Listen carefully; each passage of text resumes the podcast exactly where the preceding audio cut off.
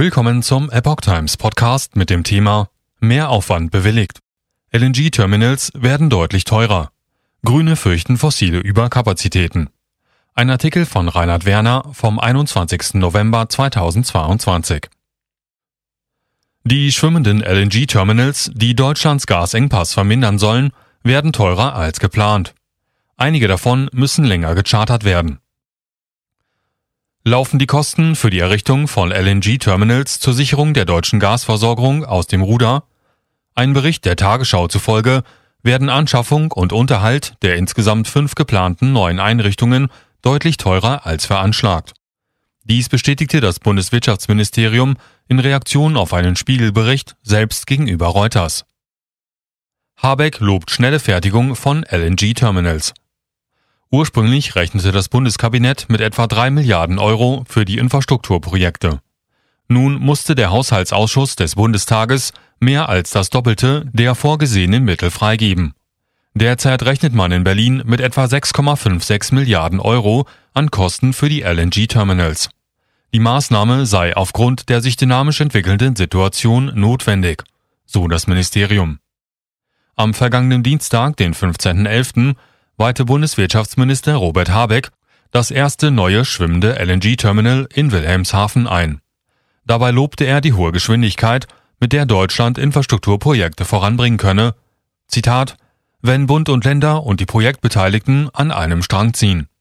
Von der Beauftragung bis zur Fertigstellung des Projektes in Wilhelmshaven vergingen lediglich 200 Tage.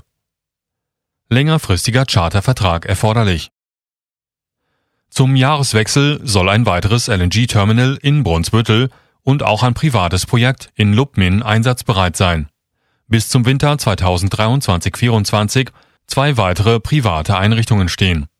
Die fünf LNG-Terminals sollen Deutschland in die Lage versetzen, ein Drittel des deutschen Gasbedarfs des Vorjahres zu decken.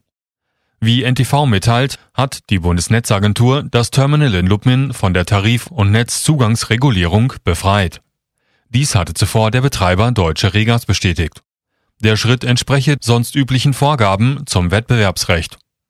Eine Freistellung ist demnach möglich, wenn etwa die Versorgungssicherheit verbessert werden kann.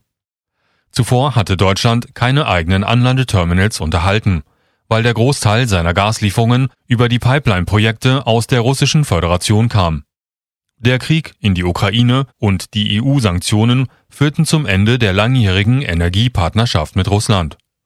Einer der Faktoren hinter der Preisexplosion ist der Umstand, dass die LNG-Terminals für die Dauer von 15 Jahren gechartert werden müssen. Dies geht aus den Unterlagen des Haushaltsausschusses hervor. Ursprünglich ging man in der Bundesregierung von 10 Jahren aus. LNG-Terminals noch nicht fertig.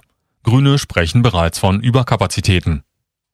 Aus ähnlichen Gründen war bereits eine von Minister Habeck angestrebte Partnerschaft mit Katar im Sommer gescheitert. Die Verantwortlichen im Golfemirat bestanden ebenfalls auf eine mindestens 15-jährige Bindung. Der deutschen Regierung, die einen schnelleren Ausstieg aus fossiler Energiegewinnung anstrebt, war dies zu lange. Bezüglich der neuen deutschen LNG-Terminals gäbe es zwar die Option, die Nutzungsdauer auf zehn Jahre zu beschränken, allerdings müsse diese bereits im nächsten Jahr ausgeübt werden. Die Grünen bringen sich bereits in Stellung. Gegenüber dem Spiegel äußerte Haushaltspolitiker Sven Christian Kindler, es sei zwar kurzfristig erforderlich, die Gasversorgung zu sichern, dabei keine fossilen Überkapazitäten für die Zukunft zu schaffen, sagte er. Zweifel an Verfassungsmäßigkeit der Übergewinnsteuer. Unterdessen hat CDU-Chef Friedrich Merz Zweifel an der Wirksamkeit der geplanten Preisbremsen für Strom und Gas geäußert.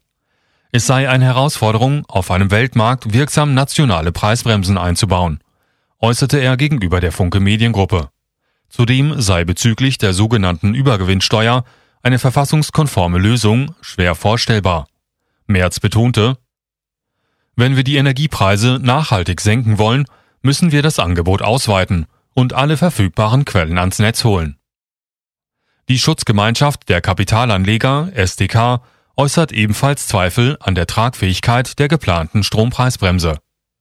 Gegenüber der Süddeutschen Zeitung erklärte deren Vorstandschef Daniel Bauer, Nachträglich Eingriffe in die Besteuerung lehnen wir ab. Gerade Energieunternehmen haben eher maue Jahre hinter sich. In denen gab es ja auch keine Steuererleichterungen oder Zuschüsse. Stadtwerke können Strompreisbremse nicht zum 1. Januar umsetzen. Bereits am Wochenende äußerten Vertreter von Stadtwerken Zweifel an der Umsetzbarkeit der Strompreisbremse vor März. Ursprünglich soll diese nach dem Willen der Bundesregierung schon ab Januar greifen.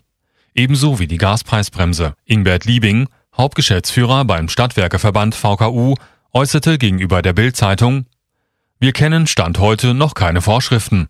Wir kennen die Regeln, die wir umsetzen sollen, noch nicht. Die Stadtwerke müssten, um die Strompreisbremse umsetzen zu können, komplexe IT-Abläufe verändern und dazu erst die darauf spezialisierten Dienstleister beauftragen. Die Strompreisbremse soll den Strompreis im Umfang von 80 Prozent des bisherigen Verbrauchs bei maximal 40 Cent je Kilowattstunde einfrieren. Das ist bereits ein deutlich höheres Niveau als vor dem Ukraine-Krieg. Um die Maßnahme zu finanzieren, will man sogenannte Zufallsgewinne abschöpfen. Darunter versteht die Bundesregierung Gewinne, die vor allem Produzenten mit geringen Herstellungskosten aufgrund der Preisexplosion an den Börsen gemacht hätten. Dies betrifft vor allem Hersteller von Ökostrom.